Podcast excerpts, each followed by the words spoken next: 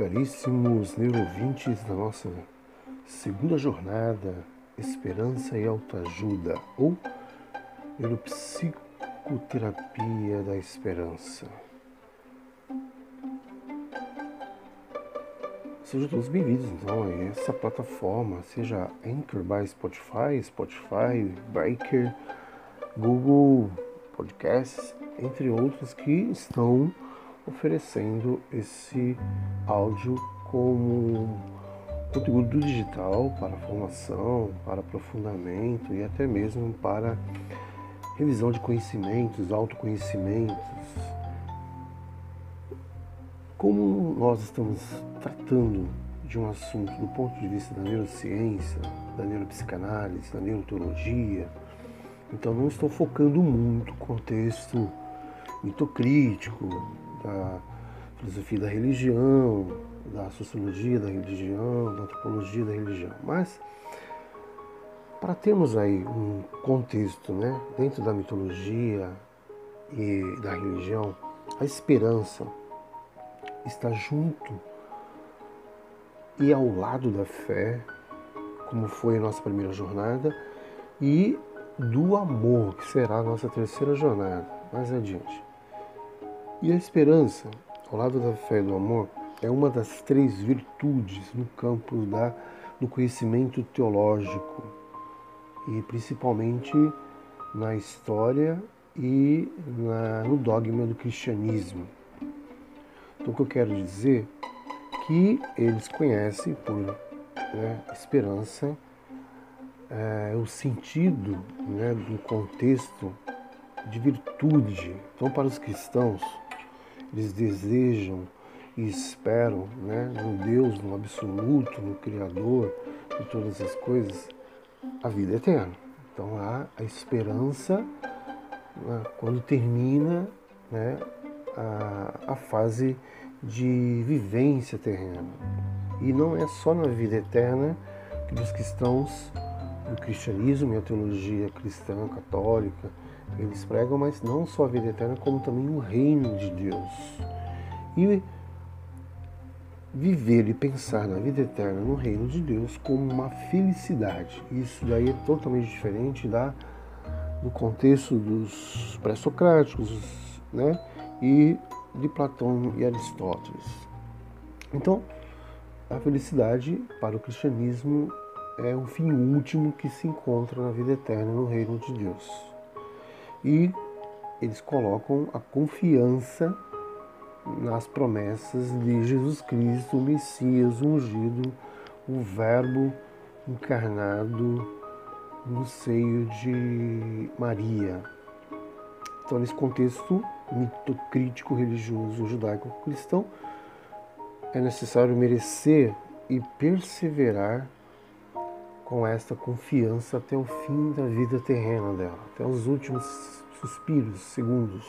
Então, os cristãos acreditam que a ajuda da graça do Espírito Santo é fulcral, como diz o Catecismo né, da Igreja Católica, número 387. Então, é um contexto já do cristianismo, mas se formos na mitologia grega, na literatura grega, a esperança ela é algo que é, foi considerado uma virtude, mas do ponto de vista da mitologia grega, a esperança não é uma virtude.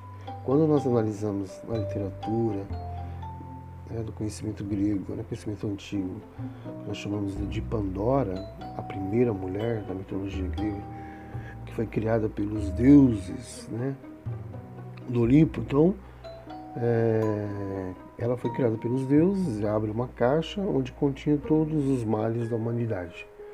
E o que foi que ela fez? Fechou. O único mal que resta dentro dela é a esperança. Então, para cultura, literatura, filosofia, mitologia grega, que fez a primeira mulher, Pandora, que foi criada pelos deuses gregos do Olimpo? Ela abriu uma caixa onde continha todos os males da humanidade e todos os males da humanidade saíram. E ela fechou.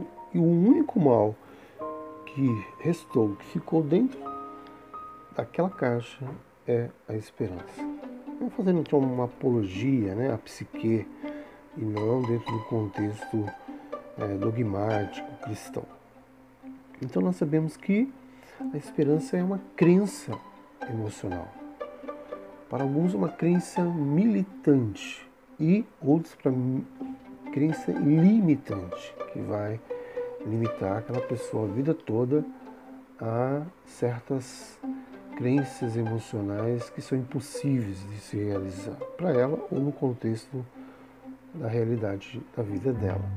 Então, a esperança é essa crença emocional, é neuropsicoemocional e ela dá para o ser humano uma possibilidade de resultados positivos que estão relacionados com principalmente eventos e coisas da vida pessoal dela que a gente chama de circunstâncias vivenciais. Então é necessário saber que a esperança ela requer uma certa perseverança.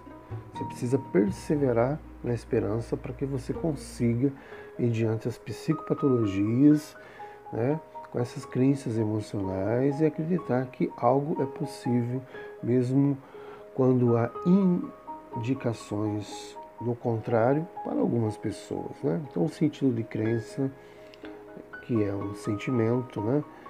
E esse sentido de crença desde sentimento ou aproxima muito dos significados de atributos à fé.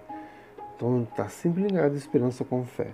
Então alguns exemplos de esperança vão incluir ter esperança de ficar rico, outros ter esperança de que alguém se cure de uma doença incurável, ou ter esperança de que uma pessoa tenha sentimentos de amor recíproco. Então, aquela pessoa que alimenta uma esperança, ela precisa acreditar, né?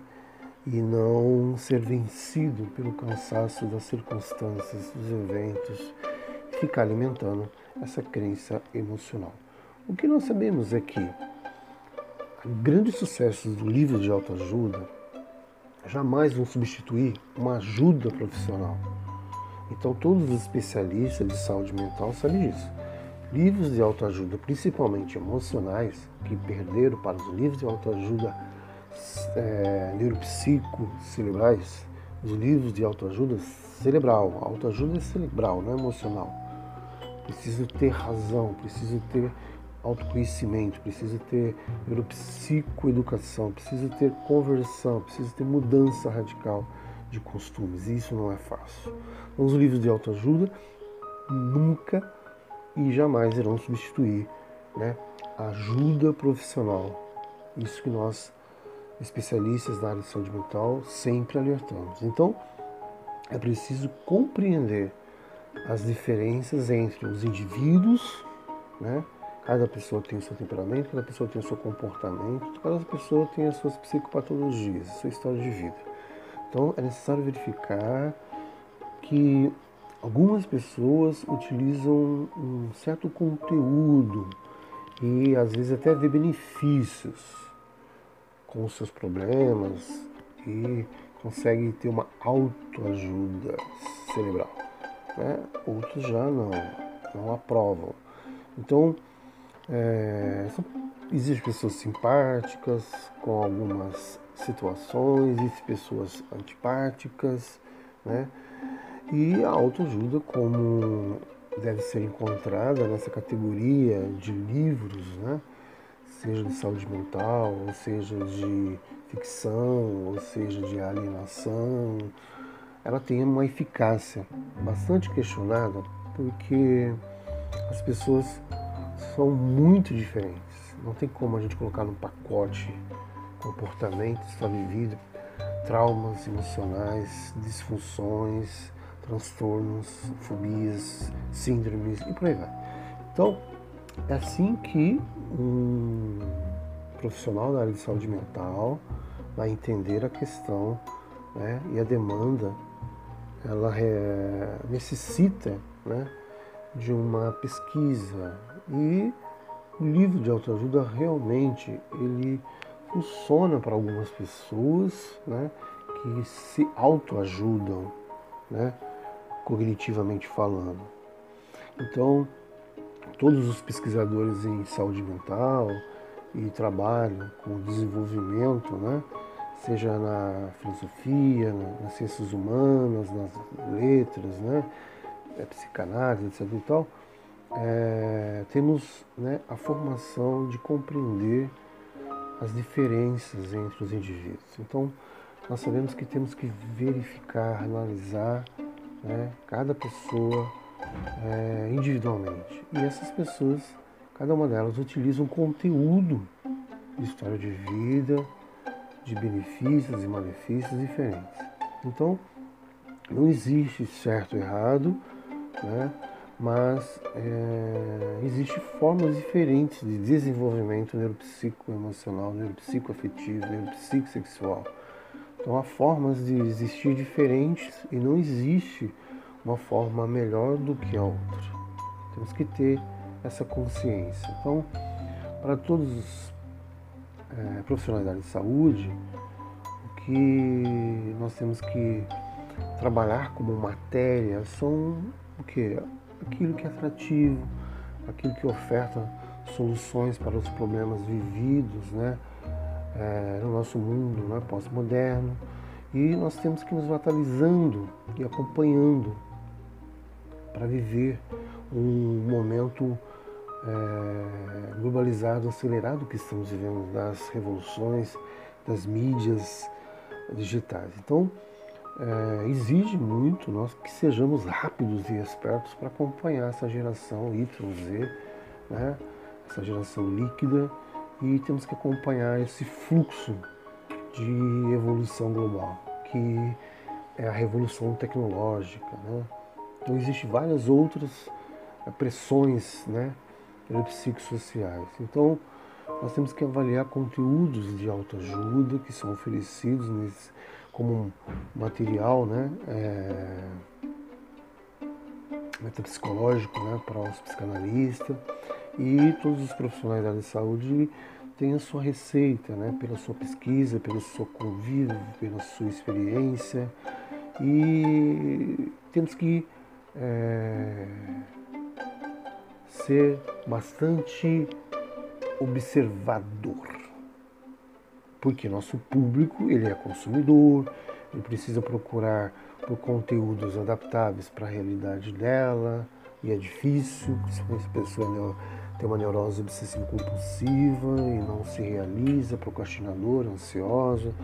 Então, os limites e padrões da vida de cada um deve ser é, analisado de uma forma possível, onde se aplica ferramentas é, fornecidas para esses materiais e nada mais do que um profissional né, criterioso, meticuloso, interessado e amante de sua profissão para fazer isso.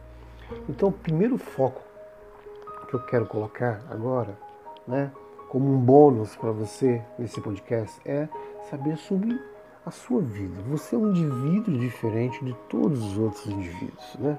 Não existe forminha mágica. Então, é, os indivíduos são sim diferentes. Eu sou diferente de você, você é diferente de mim, nós somos diferentes de todos. Sem um consenso, né, no entanto, o que eu quero dizer, e quero que você preste atenção, que isso não quer dizer que o público né, que procura autoajuda, ele é inferior, ele é especial, ele é melhor do que o outro. Autoajuda ela é uma categoria bastante vendida entre os livros, né, o áudio, books e agora os podcasts, né? Então, a categoria mais vendida entre os livros no período desta pandemia, isolamento social, na quarentena ou, né, pandemia de Covid-19. Então, já era bastante utilizado, mas temos que tomar muito cuidado com o critério da pessoa que escreveu, qual pesquisa que utilizou. Então, é interessante é, olhar né, para algo mais além. Então, essa categoria de autoajuda, principalmente, ela transcende, vai até para a área financeira. E quem tem experiências positivas, né, consumindo conteúdos de autoajuda, é, pode reforçar e achar que pode ensinar conteúdos de autoajuda. Então, estudantes de medicina, estudantes de psicologia, né, esses youtubers, todos esses jovens vão afirmar que esse tipo de literatura é algo que realmente sempre procurou ajudar e também sempre quis dizer que é recompensador. E as pessoas que compram esse material recomendam amigos, conhecidos, seja vídeos, seja áudio, né, seja livros, né, sobre essa temática de autoajuda. Então, além da leitura de obras de autoajuda, que não é mais emocional e sim cerebral, temos que observar uma relevância desses materiais para a vida. Né? Então, não acabar apenas em consumir um livro, né? não ler, não fichar, não pesquisar, não comparar com outros livros, não seguir uma linha né? mais apropriada ao seu ambiente, seja o nível lógico de espiritualidade, ou seja de formação profissional, ou seja de ajuda, de autoajuda, de PNL, de coaching, de psicologia, etc. E tal. Então esclarecer e enxergar aquilo que o livro de autoajuda está falando. Então, o nosso sentimento trabalhado no livro de autoajuda tem que ser bastante é, gestado, conduzido né, pela nossa razão, pela nossa cognição. Então, há soluções apresentadas nos livros né, e experiências bastante metafóricas que às vezes não aplicam-se à realidade. E principalmente ao nosso tempo. Então nós sabemos que ali o autor ele conta uma história ou conta um conto e o aumenta e leva uma ficção não real. E dá às vezes muitas voltas e não dá a autoajuda necessária para as pessoas e as pessoas acabam indo para as redes sociais e há uma bola de neve aí, um sistema né, bastante mercenário, em vez de ser de autoajuda, é de venda, de lucro exorbitante. Então, há aí um efeito positivo para a vida, porque há uma necessidade de uma melhora, uma busca constante para se autocapacitar e melhorar e ser melhor para o outro. E a pessoa fica naquilo, né? Eu era uma pessoa que consumia muito esses conteúdos no Instagram, no Facebook, no YouTube, eu lia todas as frases, olhava vídeos, pesquisava os stories das pessoas no Instagram e muitas das vezes nem eram é, pessoas da área de saúde mental. E elas falavam tão bem, agradavam tanto ao meu vazio existencial, a de angústia. E depois foi passando, algo né, foi crescendo em mim, desabafei com alguém. Mas o que acontece? Autoajuda versus a ajuda profissional, ela é bem diferente. Então, a autoajuda profissional versus a autoajuda cerebral, aquela pessoa que se autoajuda, consegue se autoajudar sozinho, é bem diferente. Então, nesse contexto de autoajuda profissional, é, nós, a saúde mental, a gente diz que a autoajuda é, não substitui a ajuda terapêutica, psicoterapêutica, a ajuda do analista, a, do psicólogo e psiquiatra experimental. Então, muitas das vezes, o grande problema aí do consumismo, né, a relação de o, com, consumir esses materiais de autoajuda leva o indivíduo a perceber a necessidade de terapia, neuropsicoterapia ou análise, com um profissional né, graduado, licenciado, formado, capacitado. Então, aqui fica o alerta, né, que nem sempre os criadores de conteúdo digital, de autoajuda, são especializados, tem experiência de estudo, pesquisa, laboratório, né, TCC, orientação. Então, a intenção de auxiliar é muito boa, benéfica, mas a gente não pode comparar um bate-papo com um trabalho profissional. Então, isso pode atrapalhar a vida da pessoa. Então, os, os experimentais da saúde mental, eles vão informar que a formação em psicologia, a formação em terapia ocupacional, a formação em psicanálise, filosofia clínica, seja qual for a área, até mesmo na medicina e psiquiatria, abrange um conhecimento de várias teorias. E aquele profissional irá usar uma teoria.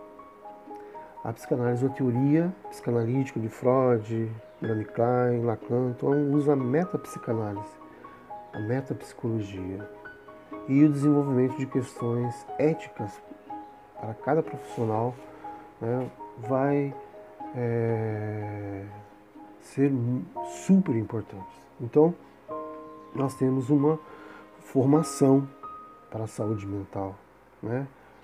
E muitos têm anos, décadas de experiência, então é necessário preparar um olhar mais amplo para ajudar a vida afetiva, que possa ajudar o próximo, né? observar se é uma criança, se é um pré-adolescente, um adolescente, um adulto, um adulto infantilizado, ou uma pessoa que entra na meia-idade ou está já na velhice, qual demanda, qual fase da vida e principalmente o que está ali prejudicando aquela pessoa e o que ela necessita para sair.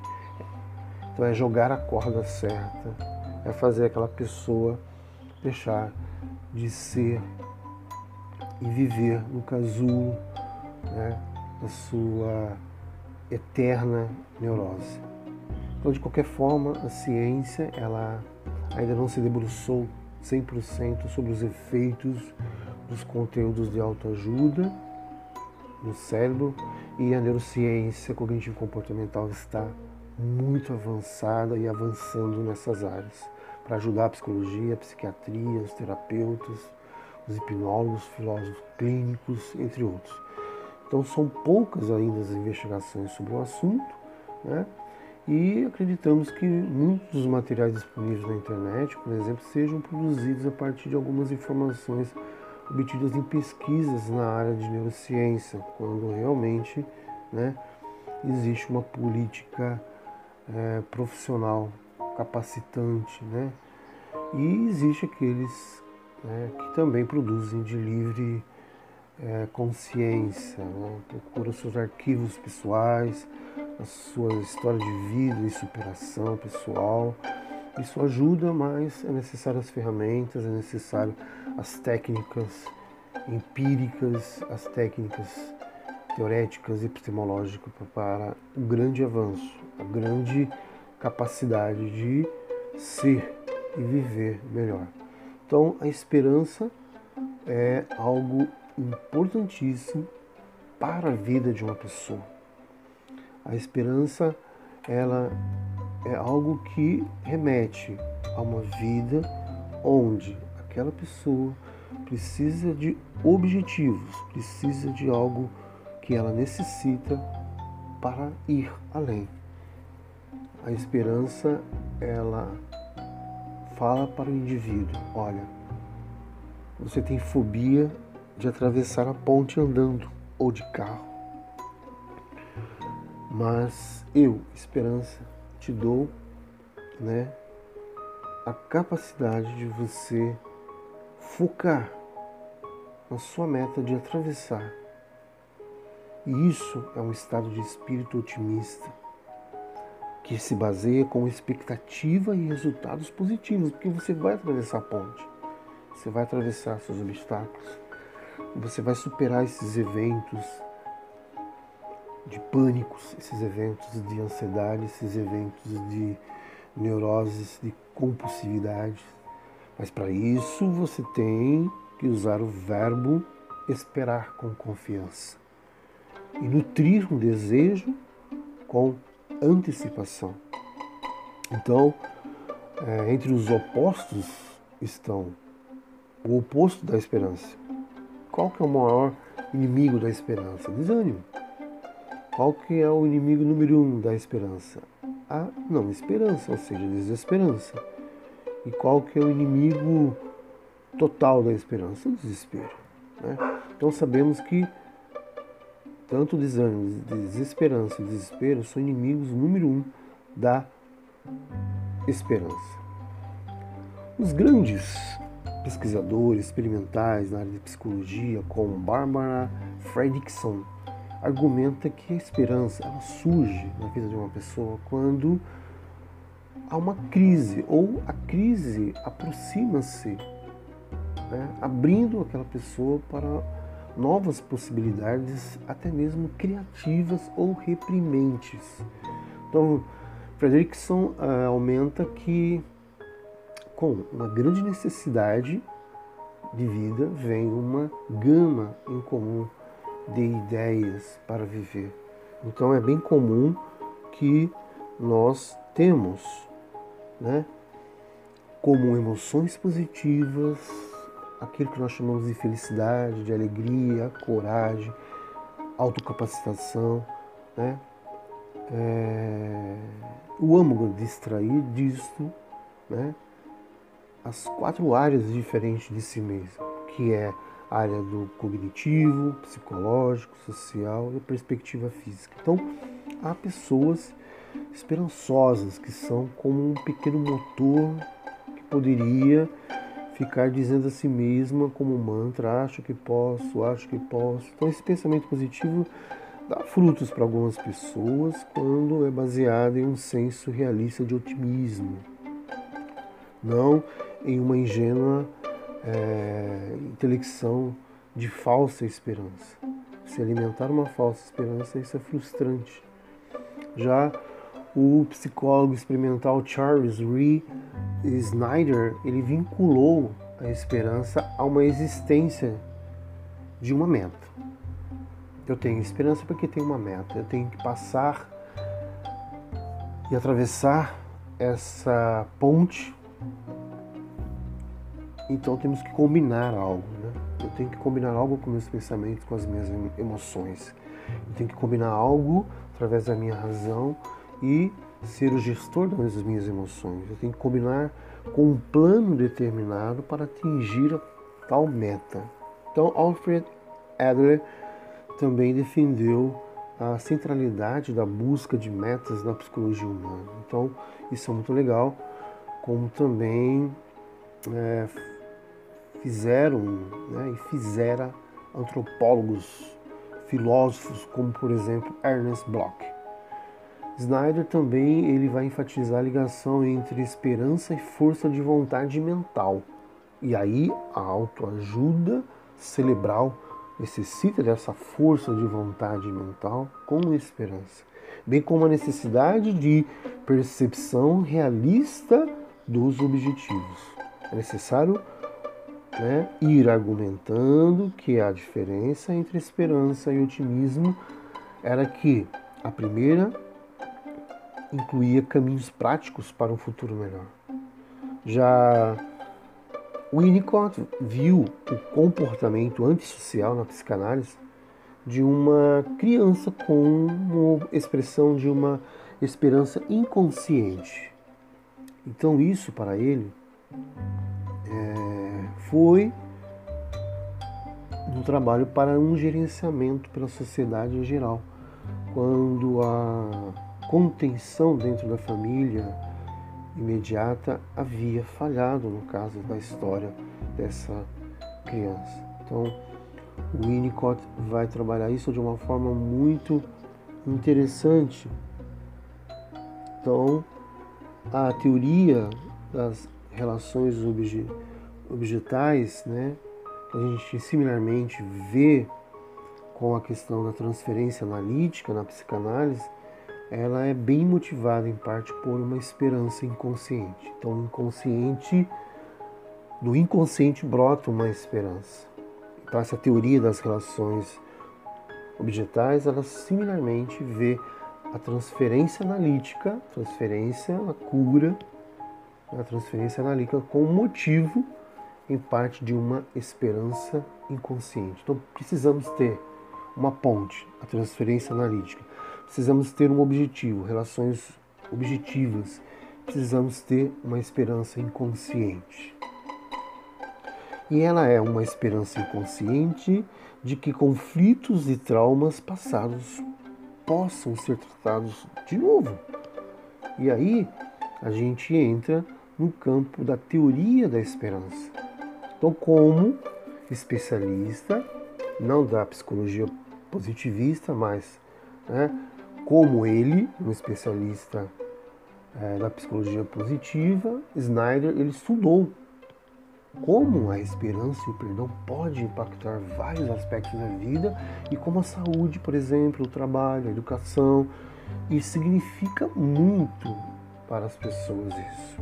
Então ele postulou existem três coisas principais que constituem pensamento esperançoso. Aquela pessoa que tem uma esperança de vida, né? De, ela necessita então de objetivos, de caminhos e de agência. Objetivos para abordar a vida de uma forma orientada para objetivos, metas, os caminhos para encontrar maneiras diferentes de atingir seus objetivos.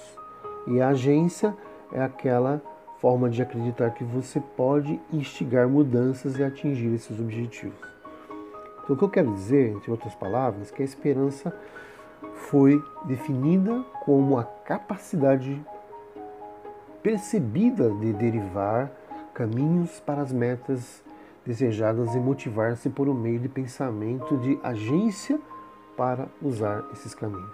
Então Snyder ele argumenta experimentalmente que os indivíduos que são capazes de perceber esses três componentes e desenvolver uma crença em sua capacidade são pessoas esperançosas que podem estabelecer esses objetivos bastante claros imaginar vários caminhos viáveis para esses objetivos e perseverar, mesmo quando os obstáculos se interpõem em seu caminho vital. Então, o que eu quero dizer é que esse grande pesquisador Snyder, ele nos propôs, né, para a área de ciência e para a saúde mental, uma escala de esperança que considerava o poder, uma determinação de uma pessoa, e essa determinação era em atingir seu objetivo. E atingir seu objetivo é sua esperança medida, calculada, raciocinada, gestada. Snyder diferencia então entre a esperança medida pelo adulto e a esperança medida pela criança, que é quase inconsciente. Então a escala de esperança de adulto de Snyder contém 12 questões quatro medindo caminhos de pensamento, quatro medindo pensamento de ação e quatro que são simplesmente preenchidos. Cada sujeito responde a cada questão usando uma escala de oito pontos. Então, Fiber e Harley medem a esperança combinando a escala de esperança de Snyder com sua própria escala de expectativa generalizada de sucesso, GUESS. Então, para medir empiricamente a esperança, olha só, nós podemos medir empiricamente a esperança. Então, depois de Snyder, que considerou que a psicoterapia pode ajudar a focar a atenção nos objetivos de uma pessoa, baseando-se no conhecimento tácito de como alcançá-los. Então, dessa mesma forma, temos uma perspectiva e uma compreensão da realidade para a esperança. E vamos distinguindo sem esperança, esperança perdida, esperança falsa e esperança real, que é, diferem em termos de ponto de vista e realismo. Então, o esperançoso, ele é ansioso, então ele vai ter perspectiva esperançosa, ele vai distorcer a realidade, vai ter uma falsa esperança. Se o esperançoso é comprometido, ele vai ter uma perspectiva esperançosa, da realidade. Vai ter então aí uma exata esperança real. Esse é o panorama. Agora, se eu sou cético, eu vou ter né, um perfil ansioso no ROPE, naquele famoso Ropeless Outlook, que é uma realidade distorcida. Então o cético ele pode ter um comprometimento Lucy Rope, Rope Lesson to Rope, que é a realidade exata.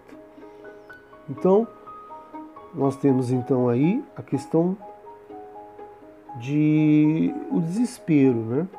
O desespero para o ansioso é o sinal de desamparo. O desespero para o comprometido é o sinal de rendido. Então, qual é a compreensão da realidade que nós temos? O ansioso é um desinformado, o ansioso tem uma visão distorcida e o ansioso tem sempre o problema de negação como mecanismo de defesa. Mas a compreensão da realidade para o comprometido, ele sempre vai estar procurando ser bem informado, procurando sempre ser uma pessoa exata e sempre ter atitudes de uma pessoa assimilada. Então, essa é a grande diferença do esperançoso, cético e desesperado, e dentro desse contexto, com atitudes de ansioso ou comprometido. Então, o grande filósofo contemporâneo, Richard Hart, a filosofia americana, é, ele entende a esperança como mais do que uma definição de metas, mas como uma metanarrativa, uma narrativa que serve como uma promessa ou razão para esperar um futuro melhor. O famoso professor e filósofo Paulo Girardelli, que tem canal no YouTube, Instagram, ele é, ele é dos especialistas mais profundos no Brasil de Hort. Então, Hort, ele, como um pós-modernista, filósofo, ele acredita que as metanarrativas do passado, incluindo a história cristã, o utilitarismo e o marxismo mostraram-se falsas, que a teoria não pode oferecer esperança social. E esse homem liberal deve aprender a viver sem uma teoria consensual de esperança social. Hort, filósofo pós-modernista, diz que um novo documento de promessa é necessário para que a esperança social volte a existir. Então, na área de saúde, há várias teorias que falam sobre a esperança. Iremos ver isso no nosso próximo podcast. Então, seja bem-vindo a esse nossa jornada de esperança. Hoje falando um pouco mais experimentalmente sobre a esperança. Hoje é, dividindo um pouco, né, o lado da autoajuda e da ajuda profissional.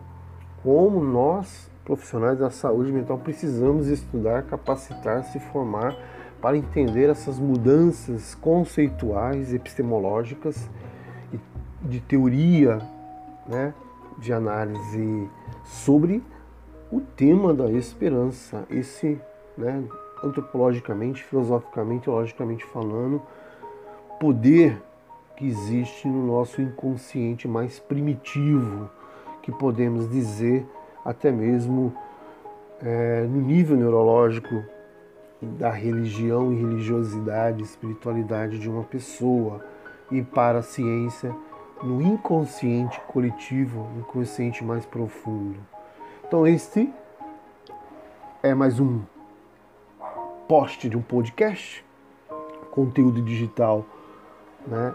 um áudio para que você possa ir se alimentando, se autocapacitando, se autoajudando cognitivamente, de forma cerebral e emocional e fazendo com que esse autoconhecimento através desse podcast vai também melhorando a sua esperança, alimentando a sua esperança e tirando a crença limitante daquela esperança, né, autodestrutiva daquela esperança com crença limitante que vai limitar você e não vai ajudar você a atravessar a sua ponte. Então, a esperança é aquela força inconsciente, aquela força do id, aquela força que pode ser absoluto, que vem do absoluto, incognoscível, transcendental, numa lógica não ainda epistemológica, compreensível, mas que a neurociência diz que é tão importante e os filósofos, né, como Hort vai dizer, que é tão é, necessária para nossa vida ter mais significado e atributos à nossa fé. Seja bem-vindo a essa jornada de esperança, com o poder de esperança, como a ciência diz, poder desse bem-estar emocional. Esperança tem que ser a última que morre? Não, a esperança não pode morrer jamais. Seja bem-vindo a essa segunda jornada sobre a esperança e autoajuda, onde a autoajuda é cerebral e a esperança é neuropsicocerebral. Um grande abraço e um forte convite. Compartilhe com os seus amigos. Se isso te acrescentou algum conhecimento, se isso acrescentou algo para você, o seu autoconhecimento, a sua autoajuda, neuropsicocerebral, neuropsicoemocional, neuropsicocognitiva, neuropsicossocial. Compartilhe, né? passe para frente e vamos ajudar mais pessoas a sair da famosa caverna de Platão, ou melhor, de Sócrates, e praticar a dialética ascendente da esperança neurocognitiva e comportamental, para que o nosso juízo crítico, nosso juízo analítico, ajude ainda mais o nosso juízo prático. Bem-vindo à nossa jornada com o apoio da plataforma digital Anchor by Spotify, entre outros aplicativos nas redes sociais. Um grande abraço e alimente, some e multiplique a sua esperança para ter forças para atravessar todas as psicopatologias da vida cotidiana com muita esperança infinita, imortal, incognoscível, absoluta e neuropsicocerebral. Um grande abraço.